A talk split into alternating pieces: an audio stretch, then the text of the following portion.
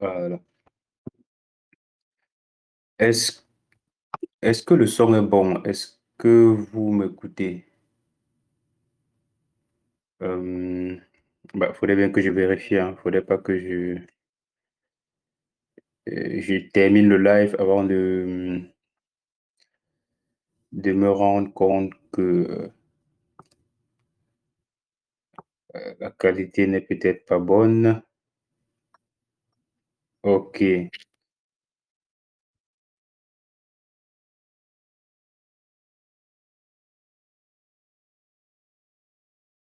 Alors, euh, bonsoir à tous, hein. Bonsoir à tous et bienvenue dans ce live-ci.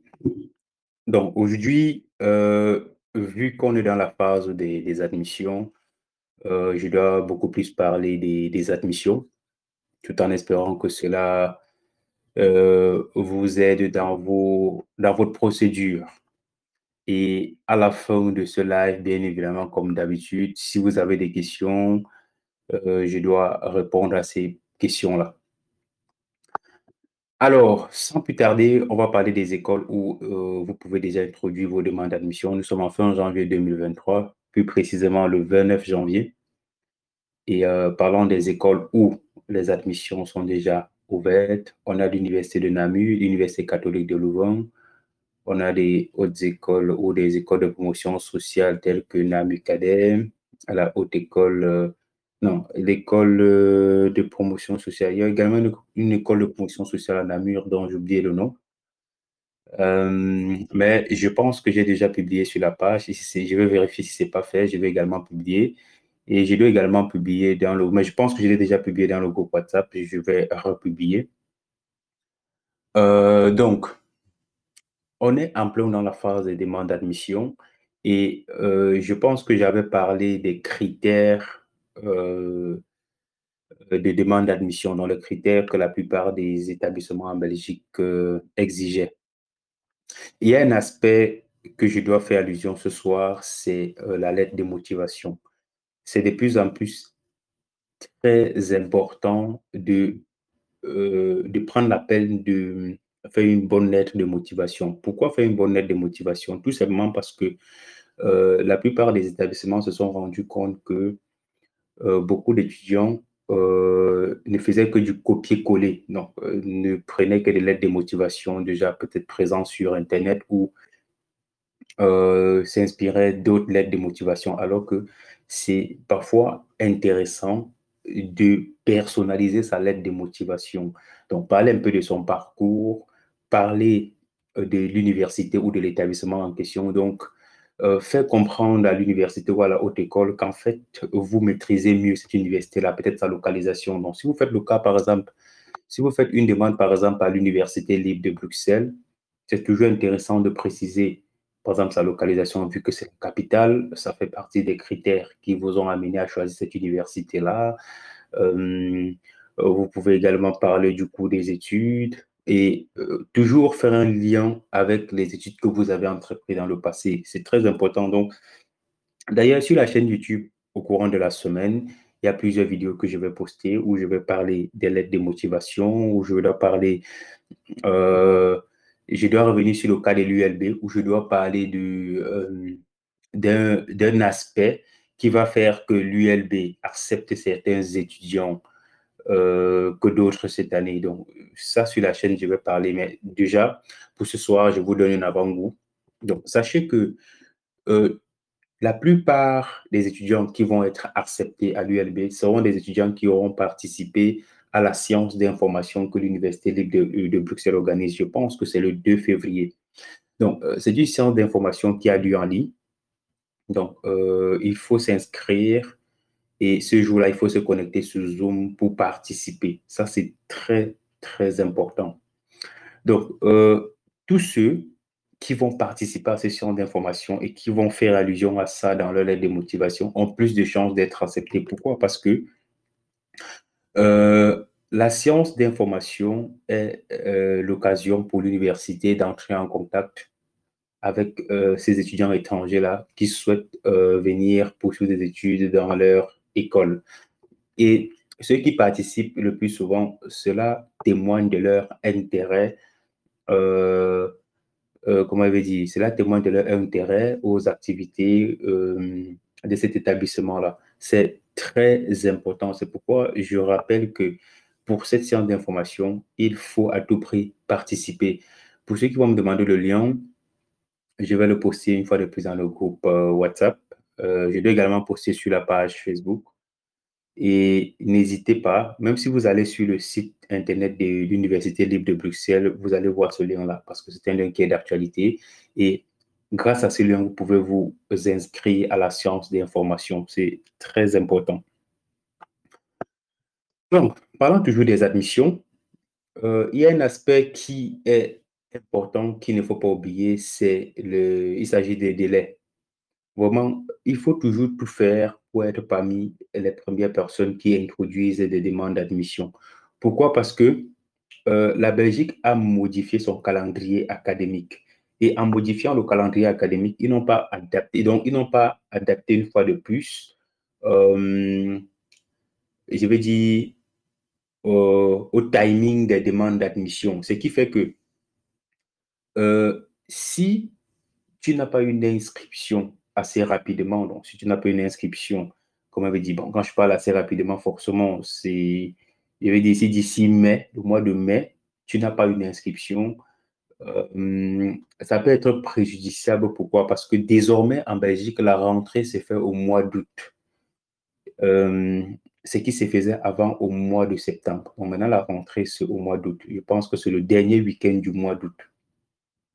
Et si la rentrée, c'est le dernier week-end du mois d'août, il est, toujours plus intéressant d'être en Belgique euh, en cette période-là. Même si l'étudiant a son visa et qu'il arrive en Belgique plus tard, euh, cela ne peut qu'avoir un impact sur, comment veut dire, sur euh, les cours qu'il aura ratés jusqu'ici. Mais pour ce qui est des demandes de visa, je pense que euh, la Belgique doit une fois de plus vérifier en fonction des dates de rentrée. Donc, ce qui est le plus souvent le cas. La Belgique regarde surtout l'Office des étrangers, quelle est la date de la rentrée académique de l'étudiant, euh, l'université ou la haute école accorde encore quel délai supplémentaire, etc. Donc, ça, c'est également très important. Euh, donc, autre chose en ce qui concerne des admissions cette année, on est tous, euh, ou alors pour ceux qui ne savent pas, euh, les écoles de septième euh, ne font plus partie des établissements où on peut introduire une demande d'admission afin d'introduire la demande de visa par la suite. Et ça, c'est depuis l'année dernière. ça, c'est juste un rappel parce qu'il y a quelqu'un qui m'a posé la question de savoir est-ce qu'on peut encore introduire des demandes d'admission auprès des écoles de septième? Non, ça, c'est plus possible.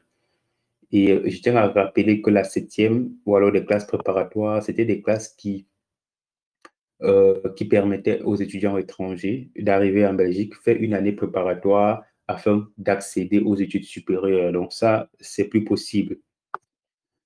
Et toujours parlant des admissions, il y a euh, la ELA, la Haute École ELA, qui ouvre des inscriptions. Je pense que c'est le 1er février aussi. Il y a plusieurs autres écoles. Hein qui ouvre en février. Par exemple, l'Université libre de Bruxelles ouvre en février, l'Université de Mons, l'Université de Liège, bref, toutes les universités euh, euh, vont ouvrir les inscriptions ou alors les admissions le mois de février. Donc, il est important de se préparer. Pour ceux qui n'ont pas encore des dossiers complets, c'est encore le moment de vérifier quels sont les documents qu'il vous manque, quels sont les documents qu'il faut pour ça, franchement, il faut prendre la peine de vous rassurer que vos documents sont complets. C'est un aspect important pour cette phase de la procédure. Vérifiez tout, tous les documents. Une fois que vous avez tous les documents, rassurez-vous que vous, vous les avez scannés et que les documents sont lisibles, clairs et lisibles. Parce que les documents qui ne sont pas lisibles, qui sont mal scannés, ça, ça fait également l'objet des refus de demandes d'admission de plus en plus. Surtout que l'année dernière, ou alors depuis 2020, il y a des refus. Parfois, tu vois des refus, on va te dire que documents illisibles, des refus pour des documents euh, incomplets, pour des dossiers incomplets, des refus euh, pour des lettres de motivation mal écrites, etc. Donc, pour ma part, rassurez-vous d'avoir des documents complets, bien scannés et lisibles. Ça, c'est toujours euh, dommage euh, de voir un refus d'admission pour des motifs pour lesquels l'étudiant pouvait améliorer ou faire très attention. donc, voilà un peu les points sur lesquels je devais revenir ce soir pour vous éclairer pour ce qui est des demandes d'admission. Maintenant, je ne sais pas si vous avez des questions. je me ferai le plaisir de les répondre maintenant. Euh, donc, si vous avez des questions, n'hésitez pas à, demander la parole. Je, vous donnerai l'accès et vous pourrez poser la question euh, pour ce qui est des, des demandes d'admission ou alors pour, en ce qui concerne la procédure. Euh, donc, en attendant vos questions, je vais un peu parler des, des équivalences. donc, il y a beaucoup de gens également qui m'ont contacté parce que ils ont introduit des demandes euh, d'équivalence depuis le mois d'octobre, euh, pardon, depuis le mois de novembre 2022. Et jusqu'ici, ils n'ont pas encore de, des réponses, ils n'ont pas encore de suite. Et ils s'inquiétaient. Et ils s'inquiétaient pour les demandes d'inscription parce qu'ils se disaient, euh, si je n'ai pas mon équivalence, est-ce que je peux introduire la demande, est-ce que je peux commencer avec des inscriptions? Donc, la réponse est tout simplement oui. Donc, ne surtout pas attendre que votre équivalence soit disponible pour commencer les démarches d'admission. Ça, c'est l'erreur que beaucoup de gens commettent. Parce qu'ils se disent qu'une fois qu'on a introduit l'équivalence, il faut qu'on attende que l'équivalence soit disponible avant de commencer les inscriptions. Non. Avec juste la preuve que votre dossier a été introduit, vous pouvez commencer les démarches d'inscription auprès des écoles. Donc, ne pas attendre que l'équivalence sorte définitivement. Non, ça c'est une erreur grave parce que cela doit vous causer un énorme retard dans les démarches.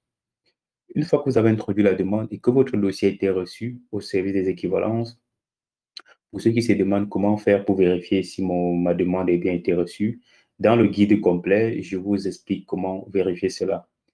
Sinon, il faut tout simplement aller sur le site du service des équivalences, introduire votre nom et date de naissance et voilà, vous pourrez vérifier si le dossier a bien été reçu. Si le dossier a bien été reçu, il suffit juste de faire une capture d'écran et de l'utiliser comme preuve de dépôt de votre demande d'équivalence. Si la personne qui l'a introduit n'est pas allée super, bien sûr, parce que si la personne allait super déposer la demande, automatiquement, il a l'accusé de réception euh, du, de la demande et avec ça, c'est suffisant pour introduire une demande d'admission. Ça, c'est important, c'est très important. Parce que je connais des gens, jusqu'ici, ils croisent les bras, ils ne préparent pas euh, la phase de demande d'admission parce qu'ils se disent non, il faudrait d'abord que mon équivalence soit disponible. Erreur fatale, erreur fatale, ne le faites surtout pas. Vu les délais qu'on a, parce que euh, de janvier à août, on a huit mois. On a huit mois pour préparer cette procédure-là. Et on a huit mois pour tout faire. Et vous savez très bien qu'il y a des choses qui ne dépendent pas de vous. Donc, parfois, il faut prendre des rendez-vous, des demandes de visa. Il faut introduire des demandes d'inscription, attendre plus ou moins six semaines. Et justement, parlant de cette, euh, du délai de traitement d'une demande d'inscription, il y a également la question qu'on m'a posée, c'est de savoir euh, quand on introduit une demande d'inscription, ça prend combien de temps pour qu'on ait une réponse? Donc, à ça, ce que je vais dire, c'est que ça dépend vraiment des établissements. Donc, il y a des établissements qui vont, vous apporter des, des réponses à votre demande assez tôt. Et il y a également le facteur, il également le nombre de demandes d'admission. Donc, euh, il y a des années, il arrive parfois que la, euh, qu'une université reçoit énormément de demandes, ce qui fait que le délai de traitement peut être un peu plus long parce que, euh, voilà, parfois, ils ne mobilisent pas tout le personnel juste pour ça. Donc, s'il y a assez de demandes, ça prend assez de temps. Et sinon, en moyenne, il faut compter six semaines.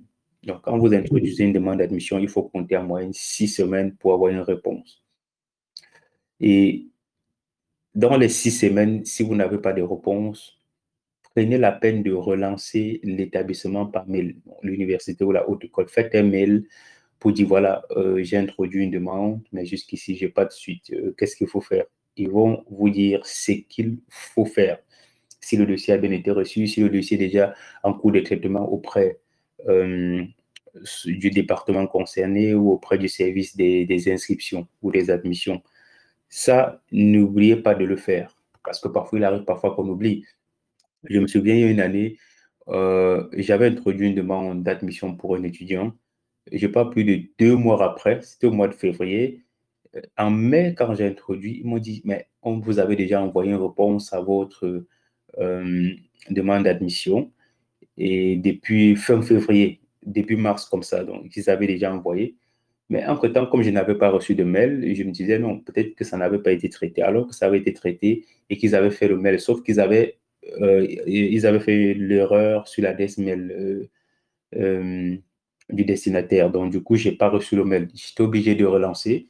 Et c'est quand je relance, on au mois de mai, que la personne, en fait, avait été acceptée sous réserve de certains documents.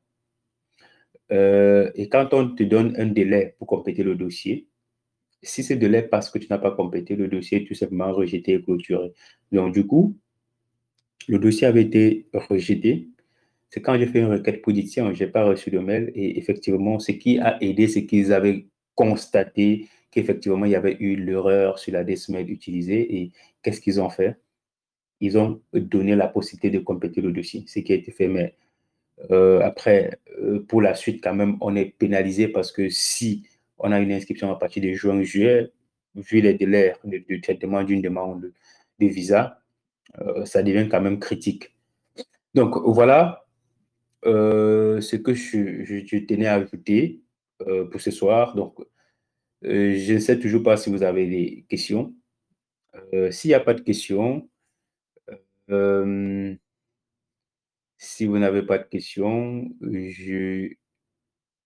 j'espère bien qu'il y aura une question au moins pour ce soir. Mais s'il n'y a pas de questions, je ne veux pas vous retenir très longtemps. ouais. Il y a euh, Lucie qui veut parler un instant. Euh, autorisé à parler. Ok, bonsoir Lucille. Tu peux, il faut juste activer ton micro. Hein. Là, le micro est désactivé. Il faut juste activer le micro avant de parler. Sinon, on ne t'écoute pas. Allô? Oui, allô? Hmm, bonsoir, monsieur. Bonsoir, comment tu vas? Mm, mm, mm. Il va bien. Tu, tu, tu appelles d'où? Le Cameroun?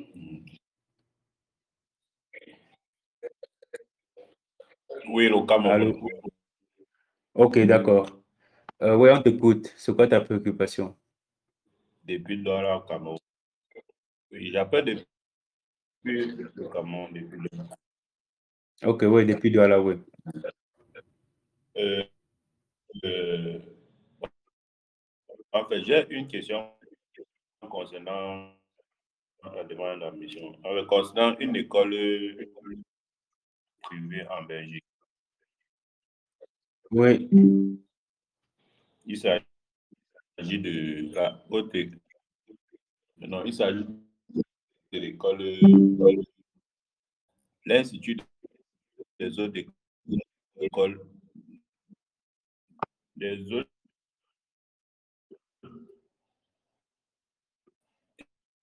écoles d'études de commerce hier. Attends, je n'ai pas bien compris. J'ai pas bien compris le nom de l'école. Euh, oui, bon. Euh, euh, quand je vois, j'essaie de faire des recherches dans cette école. Et là, je, je constate que ah ben, j'ai vu une demande, une lettre d'admission d'un étudiant où il est écrit que l'école est non reconnue par euh, la Fédération française. La Fédération Oui, la, oui, la Fédération Wallonie-Bruxelles, oui. Je ne sais pas. Enfin, je ne sais, pas si c'est.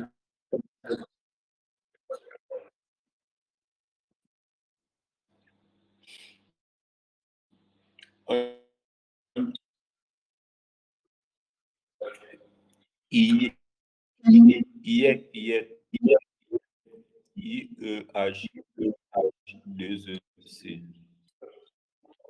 Ah oui, je vois I-E-H. Ouais. Ouais, je vois, oui.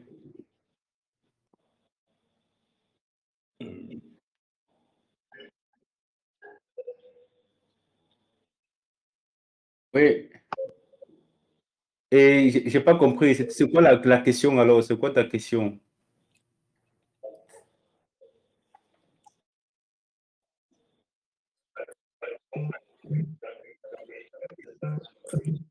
Bon, là, on t'écoute vraiment pas. c'est une école non reconnue par la fédération oui, française. Oui, oui. Mais euh, je ne sais pas comment cette école n'est pas reconnue et puis on autorise dans les étudiants à poursuivre les études dans cette école. OK. Euh, c'est tout ce que tu as comme question. Comme ça, tu raccroches, je pourrais répondre parce que à il y a des cours.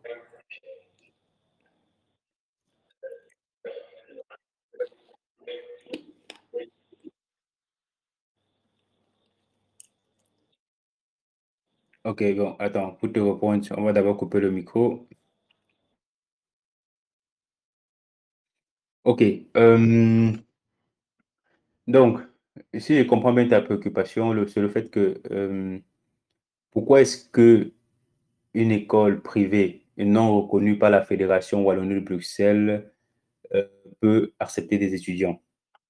J'ai déjà répondu à cette question, mais je vais encore répondre. En fait, euh, bien que ce soit des écoles non reconnues, ça ne veut pas dire que ce sont des... Je veux dire quoi euh, L'établissement n'est pas reconnu, mais l'établissement exerce en Belgique de manière légale. Euh, c'est le diplôme qu'on délivre dans cette école privée-là qui n'est pas reconnu par la Fédération Wallonie-Bruxelles. ce qui veut dire que si tu es diplômé dans cette école-là, ça serait difficile d'accéder au marché du travail en Belgique parce que le diplôme ne serait pas reconnu.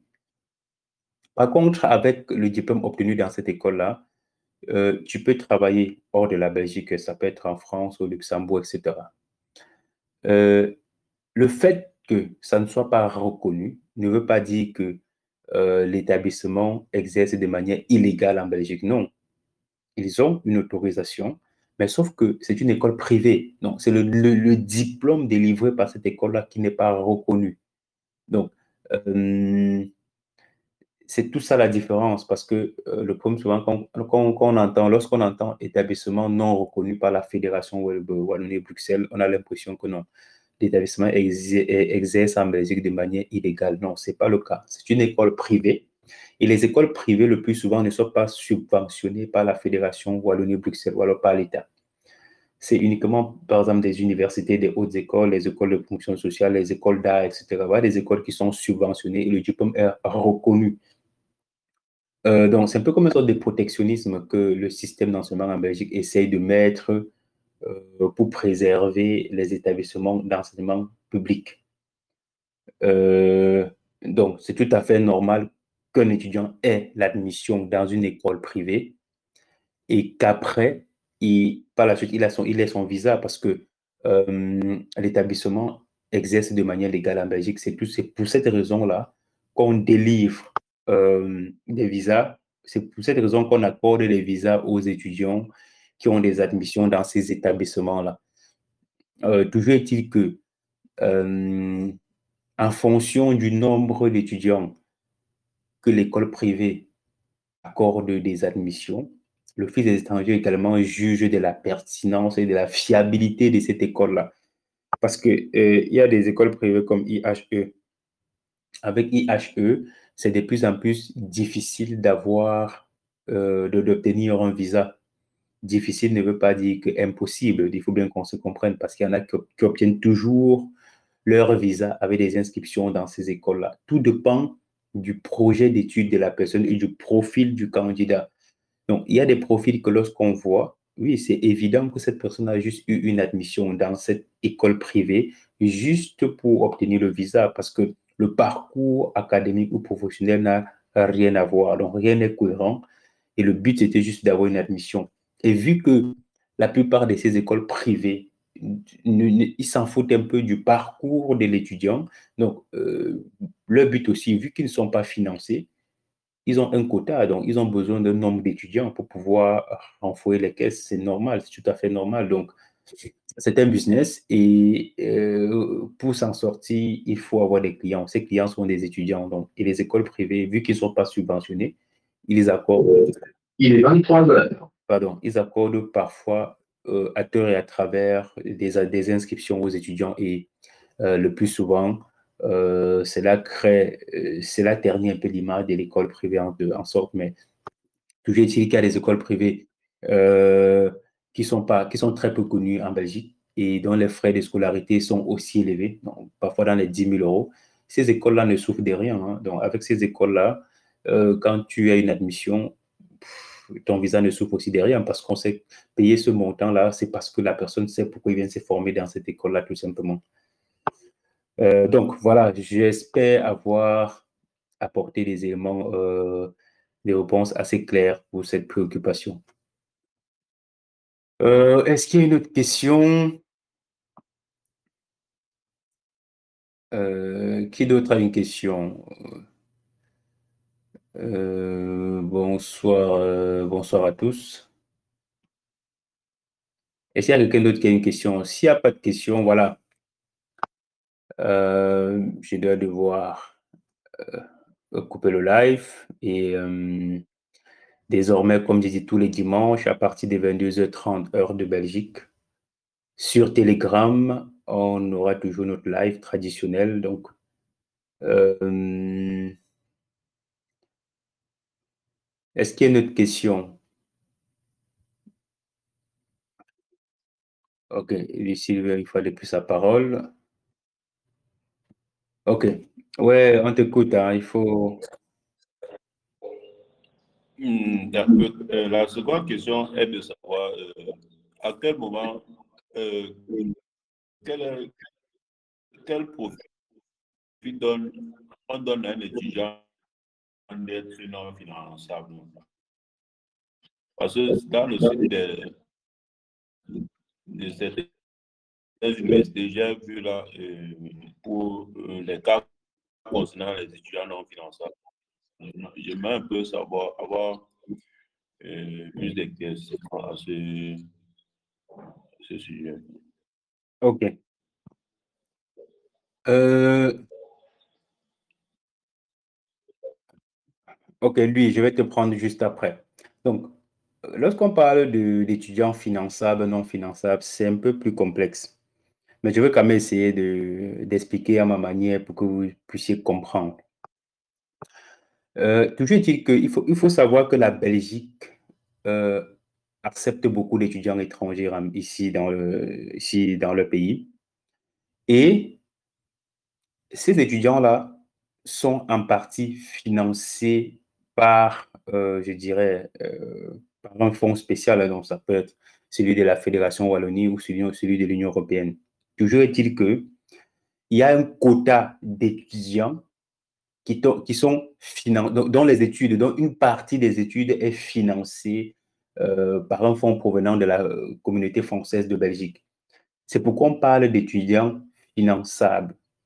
Ce qui veut dire que si, par exemple, on, suppose que chaque université ou chaque, chaque haute école a, euh, a droit à 50 étudiants qui seront étrangers, qui seront financés par la Fédération Wallonie-Bruxelles, une fois que l'établissement a recruté ses 50 étudiants, le reste n'est plus finançable automatiquement. C'est pourquoi il y aurait des refus de demandes d'admission. Par exemple, tu introduis une demande d'admission. Vous êtes plusieurs à introduire des demandes d'admission. On accepte certains, on refuse d'autres. Et le motif peut être que l'étudiant est non finançable. C'est tout simplement dû au fait que le quota des étudiants qui sont finançables par la Fédération Wallonie-Bruxelles est atteint. Donc, en ce moment, euh, voilà, l'établissement ne sait pas faire autrement que de refuser cette demande sur ce motif-là. Et c'est pourquoi parfois c'est le motif euh, euh, qui revient le plus souvent. Hein. Étudiant, l'étudiant n'est pas finançable et tout. Et voilà, en ce moment, on ne sait rien faire. Donc, parfois, il n'y a pas de recours. On ne sait pas faire de recours parce que l'étudiant a atteint son quota. Donc, voilà, c'est tout simplement ça le truc. Euh, ok, on va prendre lui. Euh, Et bonsoir à tous. Bonsoir lui, comment tu vas? Je vais bien. J'espère que vous aussi également. Ok. Ah, tu appelles depuis le Sénégal? Non, Togo. Ah, depuis le Togo. Ok, enchanté. Merci. Oui, je t'écoute. Oui, ma question va concerner les admissions. Bon, Qu'en est-il des admissions multiples? Par exemple, sur la plateforme de Liège, je pense qu'on dit que tu peux avoir trois possibilités. Mais si je lis les, recommandations, il dit qu'une seule est possible. je ne sais pas si c'est une erreur ou pas. Oui. Ou bien combien d'admissions tu peux introduire par université Je sais que ULB, c'est un. C'est une plutôt. Oui, à l'ULB, oui, c'est d'accord que sur la plateforme en ligne, on peut introduire une seule demande. Euh, en fait, c'est recommandé d'introduire une seule demande par université, normalement. Même si des universités comme, euh, oui, comme l'Université de Namur, l'Université de Liège, l'Université de Mons, il y a moyen d'introduire minimum deux à trois demandes d'admission. le piège dans ça, c'est que lorsque tu introduis plusieurs demandes d'admission. Il faut, il faut bien que euh, les filières que tu choisis soient des filières vraiment similaires pour, euh, que ton admission ne soit pas considérée juste comme un moyen d'avoir une inscription dans, cette université-là. Je prends un cas simple. Si par exemple tu postules pour les sciences euh, biomédicales à l'université et que, tu souhaites introduit une, deuxième demande d'admission et que tu peux introduire en sciences économiques de gestion, ça, ça n'a pas de sens. Donc, du coup, forcément, les deux vont être rejetés et l'admission va être refusée. C'est pourquoi moi, je conseille toujours vraiment d'aller sur la base d'introduire une seule demande et de bien euh, constituer son dossier. Même si, euh, même à l'Université catholique de Louvain, on peut introduire deux à trois demandes d'admission. Ça, c'est possible en ligne, hein, ça, c'est possible. Toujours est-il que ils vont, euh, vont tenir compte de la première demande. Euh, et le plus souvent, le motif de la première demande, ici par exemple, comme l'autre demandait tout à l'heure, si c'est que l'étudiant n'est pas finançable, pour toutes les autres demandes, ça sera la même réponse. Euh, donc, mais sinon, en Belgique même, dans le règlement des études, il faut introduire une seule demande par université. Donc, il ne faut pas tomber dans ce piège-là d'introduire plusieurs demandes euh, dans la même université. Donc, ça, moi, je ne conseille pas en tout cas. Hmm. Merci beaucoup. vous en prie. Une autre question ou... Non, ça va. OK. Merci beaucoup. Merci d'avoir participé. Euh, qui d'autre a une question?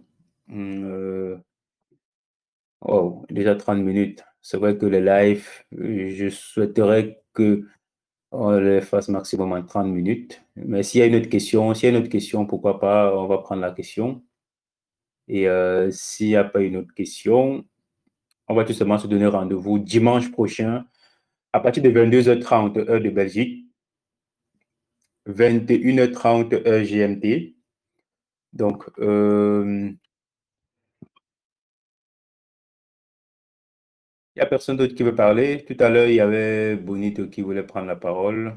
Bah, je suppose que peut-être tu as répondu à, à de ses préoccupations dans ce live-ci. Alors, Bon, merci à tous, euh, merci à vous d'avoir participé et n'hésitez pas à informer euh, tous ceux-là qui sont intéressés par les études en Belgique, qui a un live tous les dimanches à partir de 22h, heure de Belgique. Donc, on se dit tout simplement à la semaine prochaine. bon début de semaine et bonne soirée.